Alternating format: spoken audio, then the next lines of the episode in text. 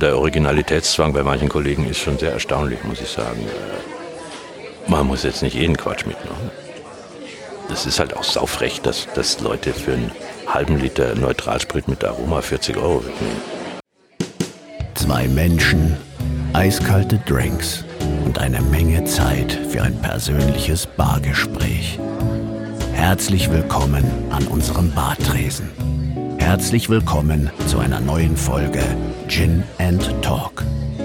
Mach es dir gemütlich, lehn dich zurück und tauche ein in die verrucht düstere Atmosphäre unserer Studiobar.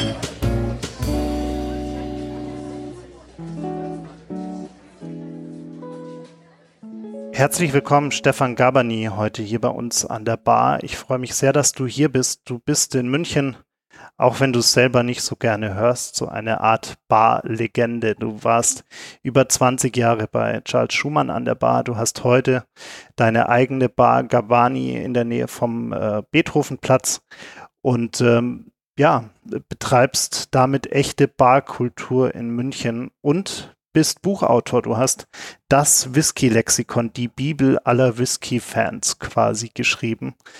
Wie geht's dir denn in dieser ganz speziellen Zeit momentan?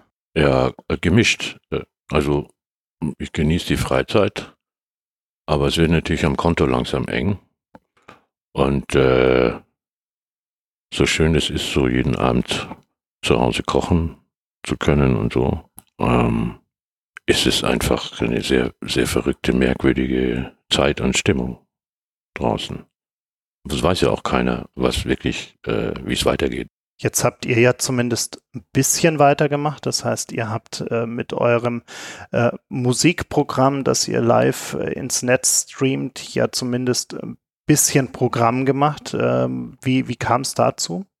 Also Musik war ja schon immer ein großes Thema bei euch an der Bar und, und für dich persönlich ja auch.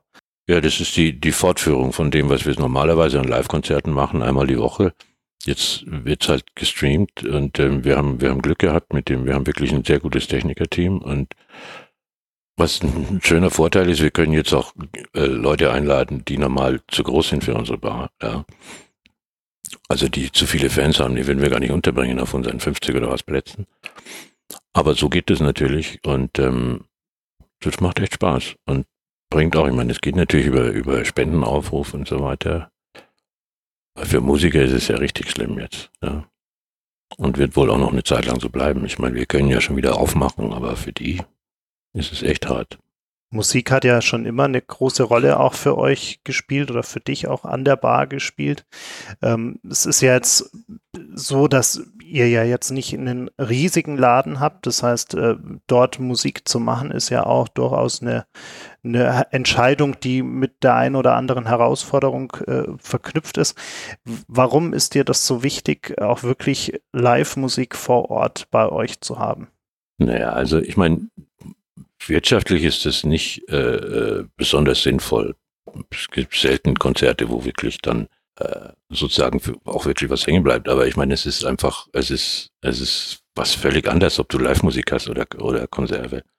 Und wir können auch, wir können ja machen, was wir wollen. Wir sind, wir haben nicht in irgendeine Richtung festgelegt. Wir sind kein Jazzclub oder ein Indie-Laden oder irgendwas. Und ähm, man, ich finde Musik grundsätzlich einfach lebenswichtig und ähm, wenn man es machen kann, ist es, äh, wir haben diese, wir haben diese Bühne reingebaut und haben festgestellt, dass wir auch wirklich eine sehr gute Akustik da drin haben. Als du äh, damals deine eigene Bar, ich habe es gerade schon gesagt, du warst über 20 Jahre äh, bei, bei Charles Schumann an der Bar, als du damals deine eigene Bar dann eingerichtet hast und gegründet hast, was war dir dabei wichtig? Ähm, war es äh, ein Stück weit auch der, der Whisky-Fokus, den ihr ja auch habt?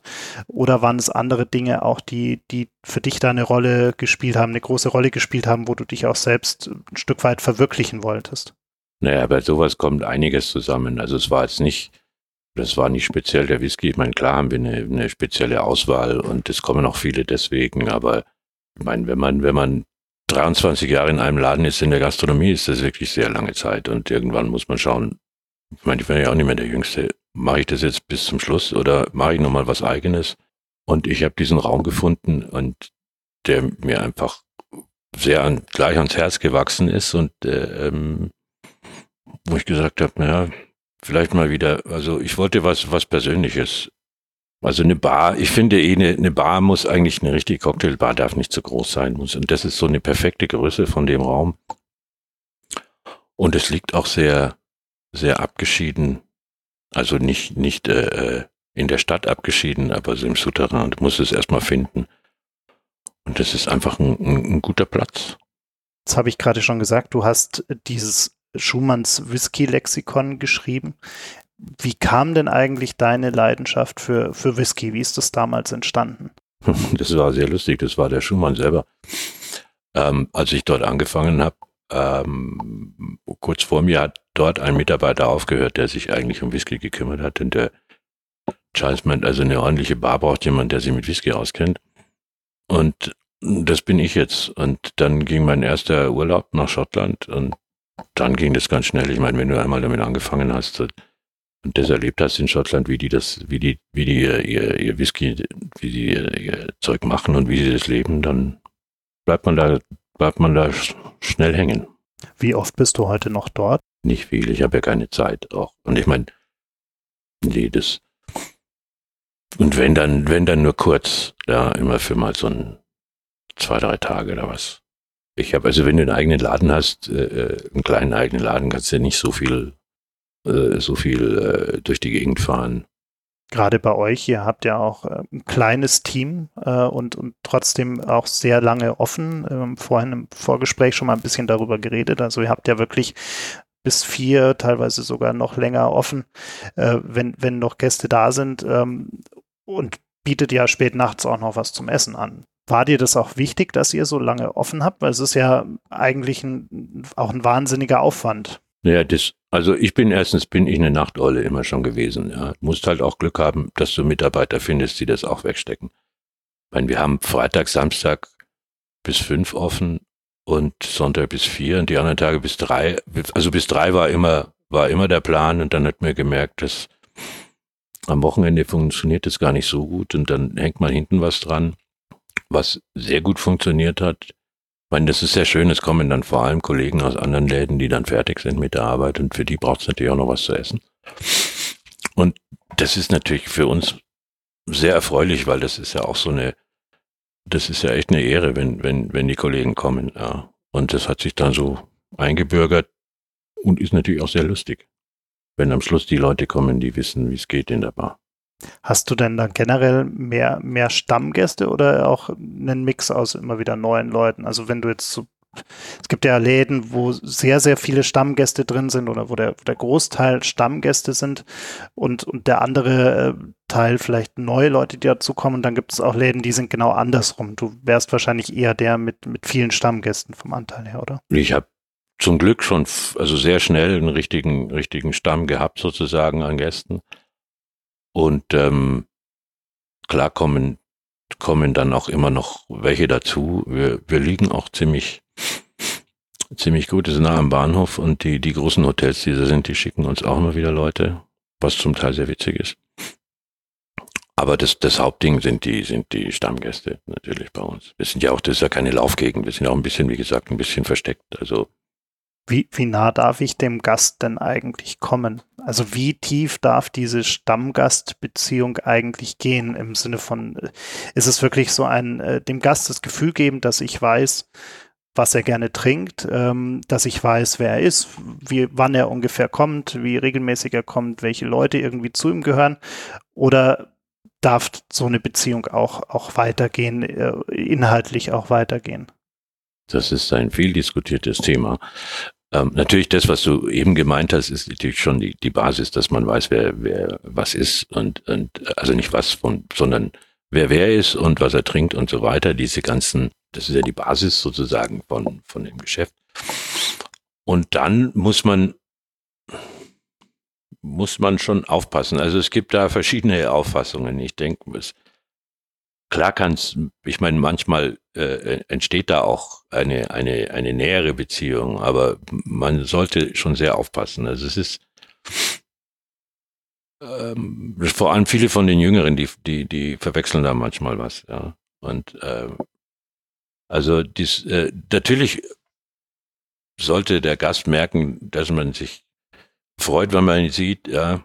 Und natürlich äh, kann Profi auch äh, die Wirkung erzielen, wenn man sich nicht so freut, jemanden zu sehen. Aber dass sie, es geht in erster Linie darum, dass sich die Leute wohlfühlen und das, was entsteht dort, ja, auch unter den Gästen. Was finde ich viel lustiger, wenn sich, also was heißt lustiger, finde ich viel wichtiger, dass in der Bar sich Gäste äh, kennenlernen, ja, zum Beispiel. Und da kann man natürlich vermitteln und das ist, es ist, es ist ein, man muss es immer wieder in jeder Situation abschätzen, ja. Ich meine, manche, manche Gäste wollen natürlich auch viel und, und ähm, da ist auch Vorsicht geboten. Ja. Und für andere, also schwierig. Es ist echt, es ist sehr situationsbedingt. Ja. Als du damals angefangen hast, du hast ja, glaube ich, äh, Völkerkunde studiert, wenn ich es richtig im Kopf habe.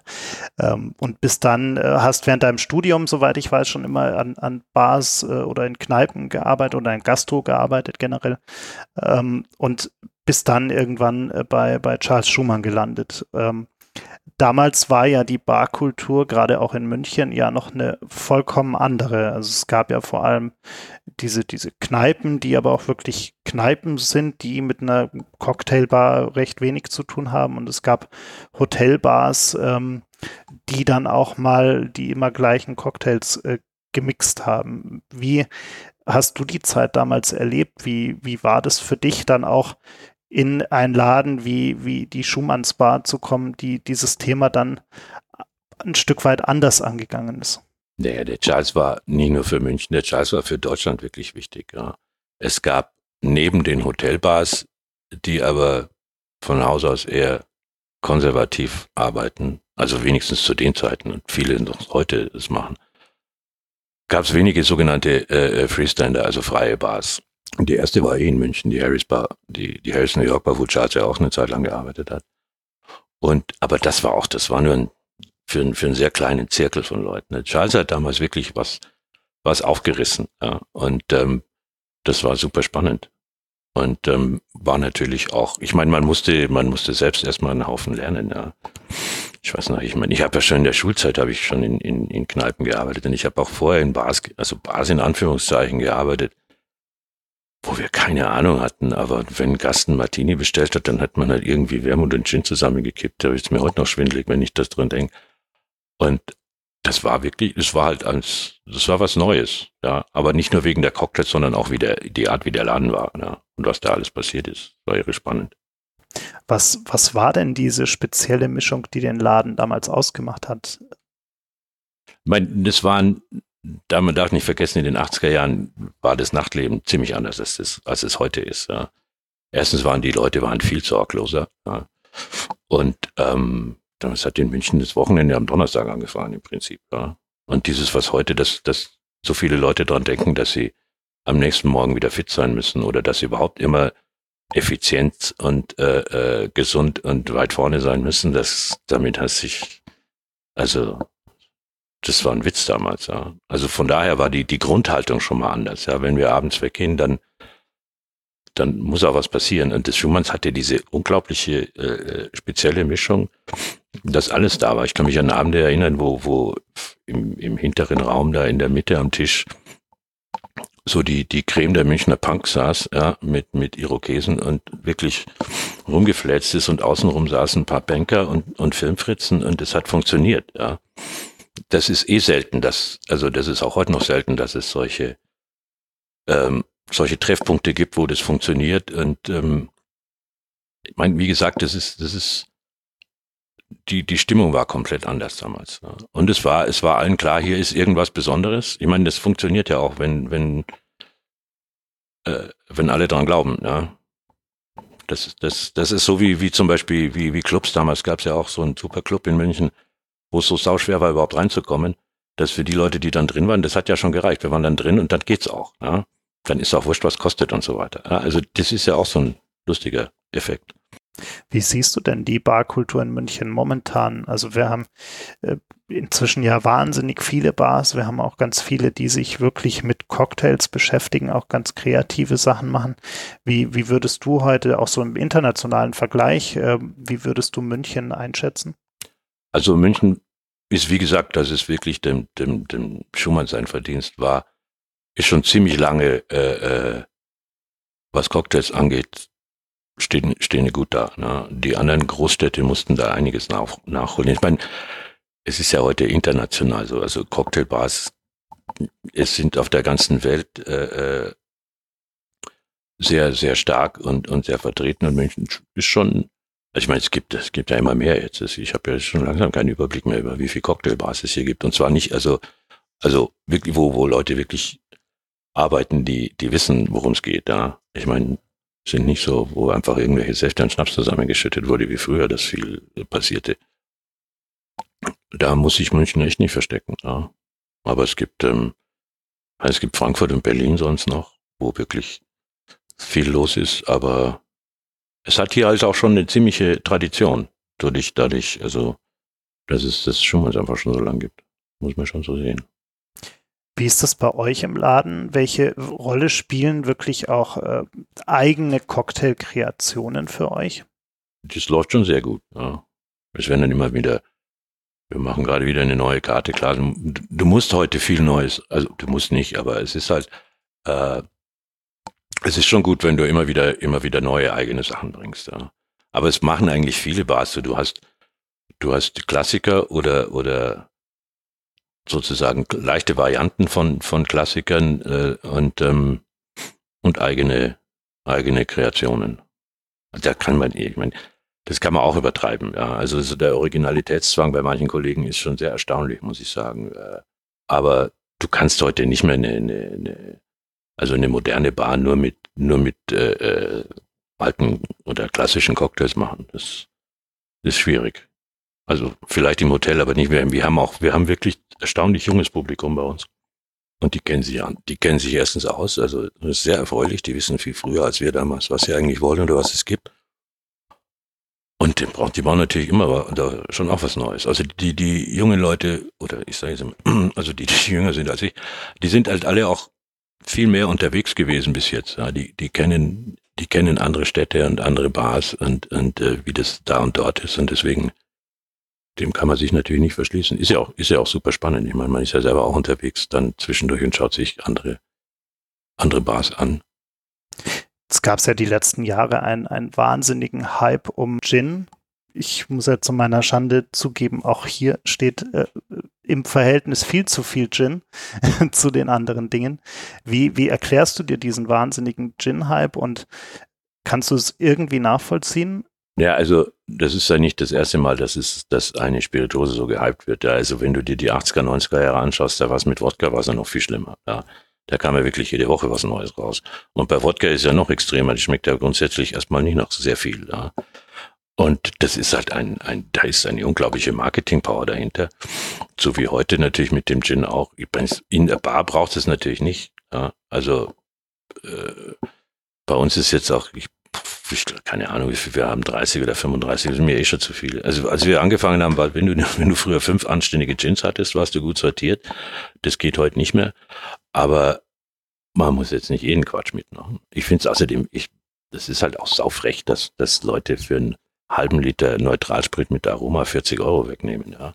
Also, ja, ich meine, aber es funktioniert. Ja. Es funktioniert und es gibt ja inzwischen auch, ich weiß nicht, 70 Tonics verschiedene in, in allein bei uns auf dem Markt.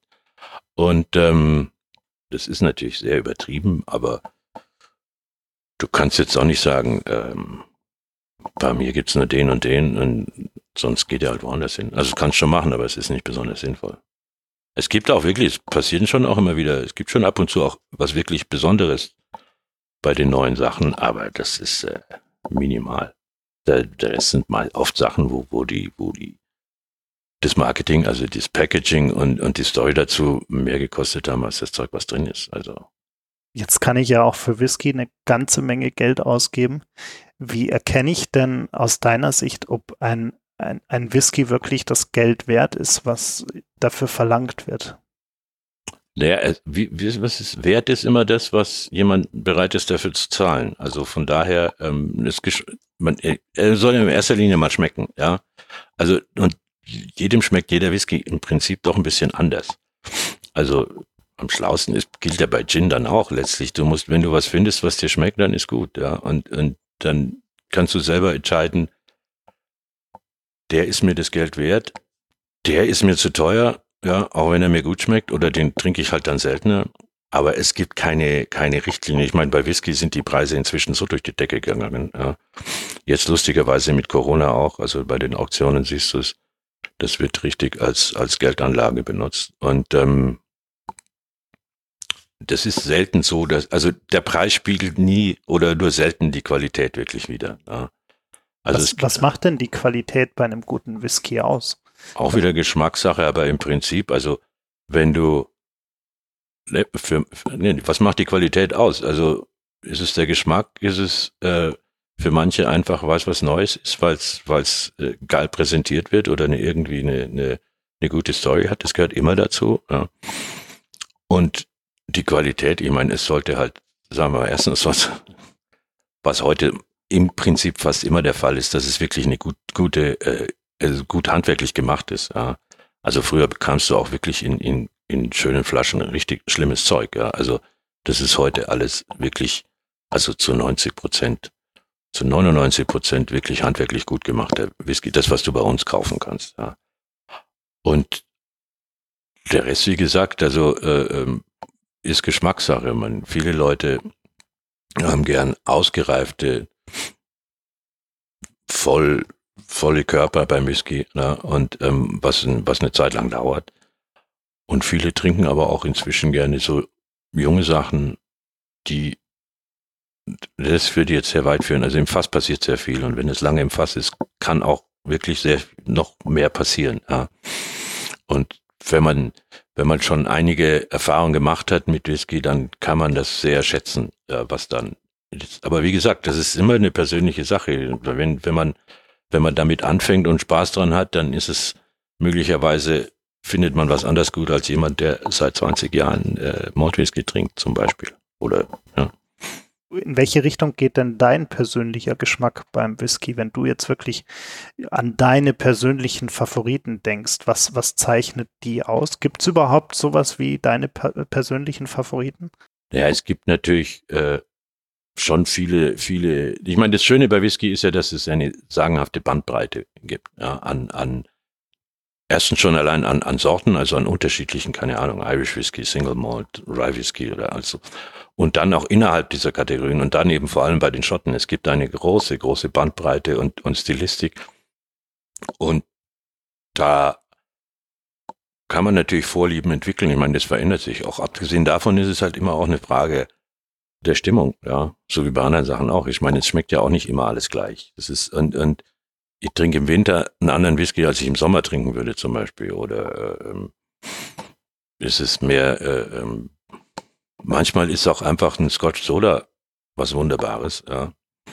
Und man, man muss sich da, ich meine, das ist alles, das, ist, das geht in Grund, es geht um Genussmittel. Du sagst ja beim, beim Essen auch nicht. Ich esse eigentlich am liebsten Wiener Schnitzel und alles andere ist zweite Reihe. Das, das kannst du auch machen, aber es ist nicht besonders äh, aufregend.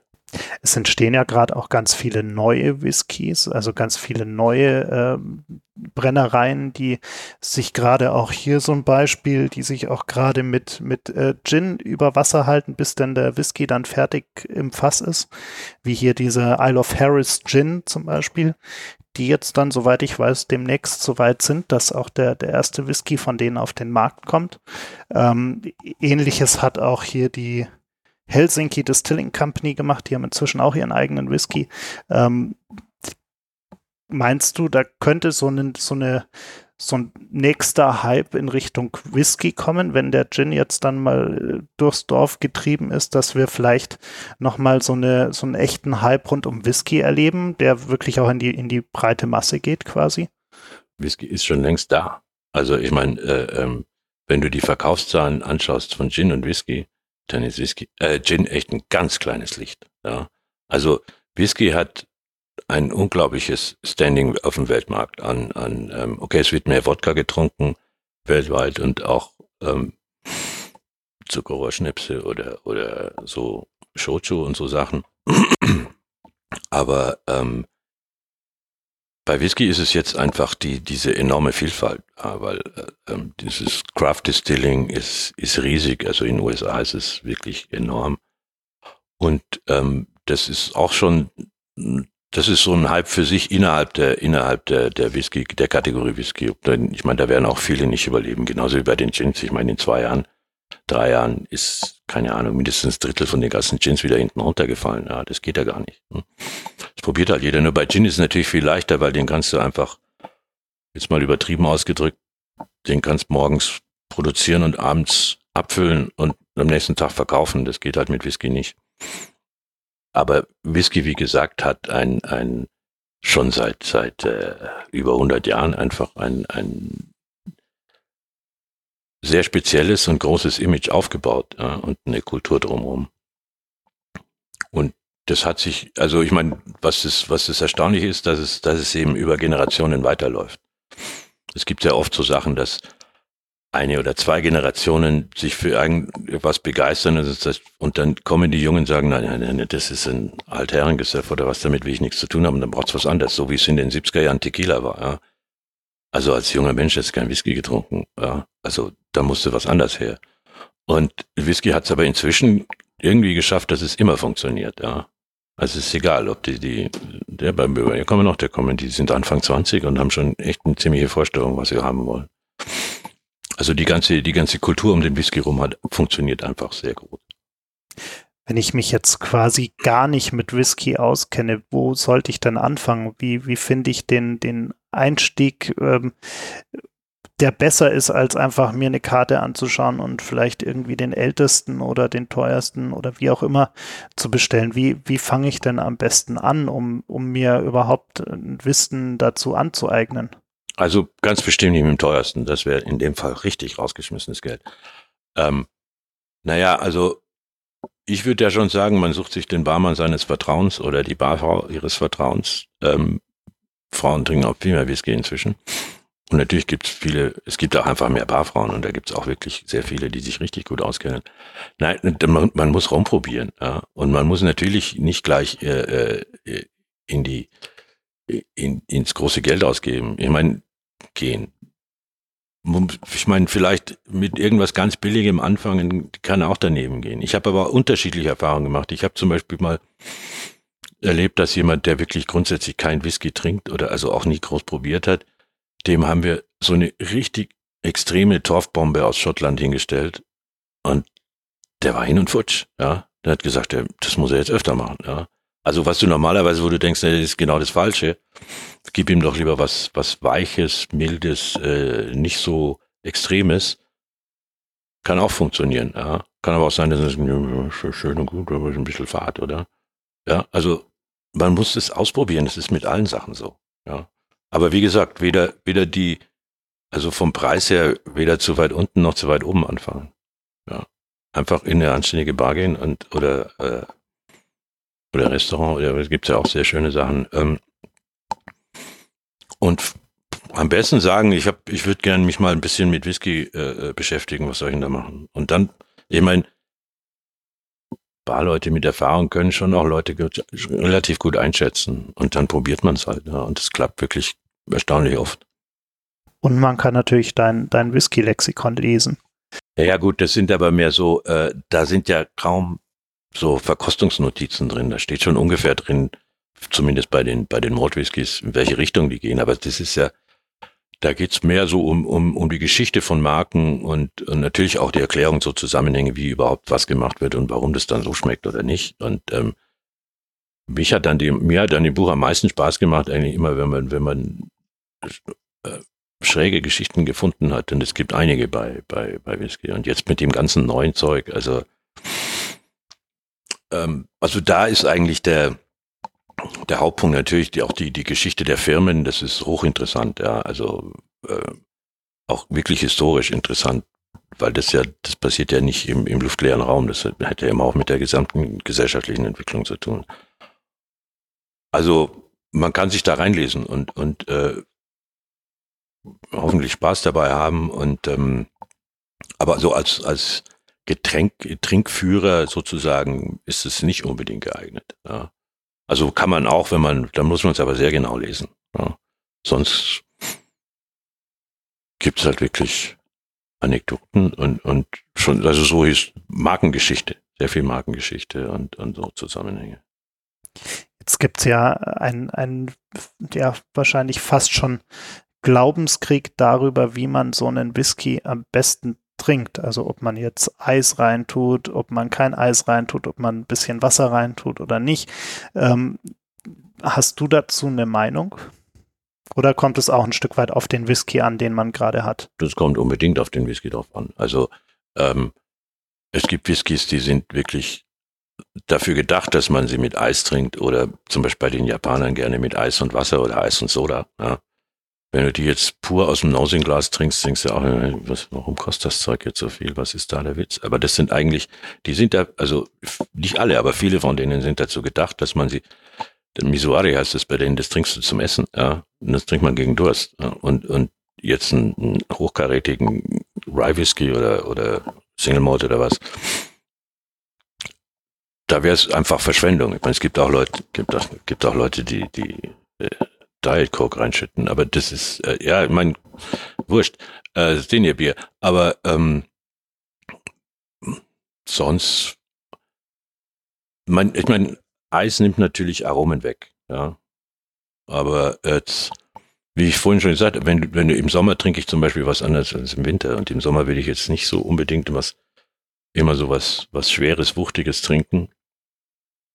Also, äh, wie gesagt, du kannst äh, ähm, es kommt schon drauf an, was, auf was du, auf was du jetzt Lust hast. Aber ich meine, so hochkarätige Whiskys aus, aus Schottland und Irland zum Beispiel, trinkt man im Prinzip schon. Also wäre schlauer ohne Eis. Und Wasser, ich meine, es gibt manche Leute, die trinken Wasser an der Seite, was ich immer empfehle, ja. Und ähm, oder ganz auch ein paar Tropfen reintun. Das kann man auch übertreiben. Ich meine, die Whisky-Freaks, die überall mit ihrer Pipette antanzen und dann da drei Tropfen Wasser reintun. In Schottland, wenn einer eine Pipette auspackt, dann wissen sie, ah, die Deutschen sind da. Ähm, die dort machen wir es, wenn, dann kannst du ja auch einen Espresso-Löffel Wasser reintun, ja. Und dann, aber ähm, es gibt unterschiedliche Whiskys. Es gibt Whiskys, äh, ähm, die mit Wasser ein bisschen gewinnen, also da schließt es sozusagen Aromen auf. Andere werden einfach nur dünner. Ja, kann auch, kann auch gut sein, dann kannst du schneller trinken, wenn es darum geht. Ja. Aber ähm, das ist, wie vieles einfach, da ist auch das Ausprobieren macht echt Spaß, ja. Also diese so Regeln grundsätzlich, das geht so und das geht so, das ist, das war vor 50 Jahren wichtig. Das ist heute ganz anders und ich finde das äh, kein Verlust, dass die Regeln weg sind. Natürlich äh, ähm, muss ich, also wie gesagt, ich hatte also die Gäste, die früher noch, also das war im Schumann so Jungs, die sonst so, äh, äh, die einfach zu viel Geld haben und dann den teuersten Whisky bestellen und Cola reinzukippen, einfach damit sie was Teures haben, kannst auch machen, ja, aber ähm, ist natürlich eigentlich Quatsch, ja. Also von meiner Sicht aus. Aber letztlich ähm, ausprobieren und, und sich, also so auch zum Beispiel, du trinkst den ja sinnvollerweise, stellt man sich ja nicht zu Hause eine Flasche Whisky auf den Tisch und säuft sie aus alleine, ja.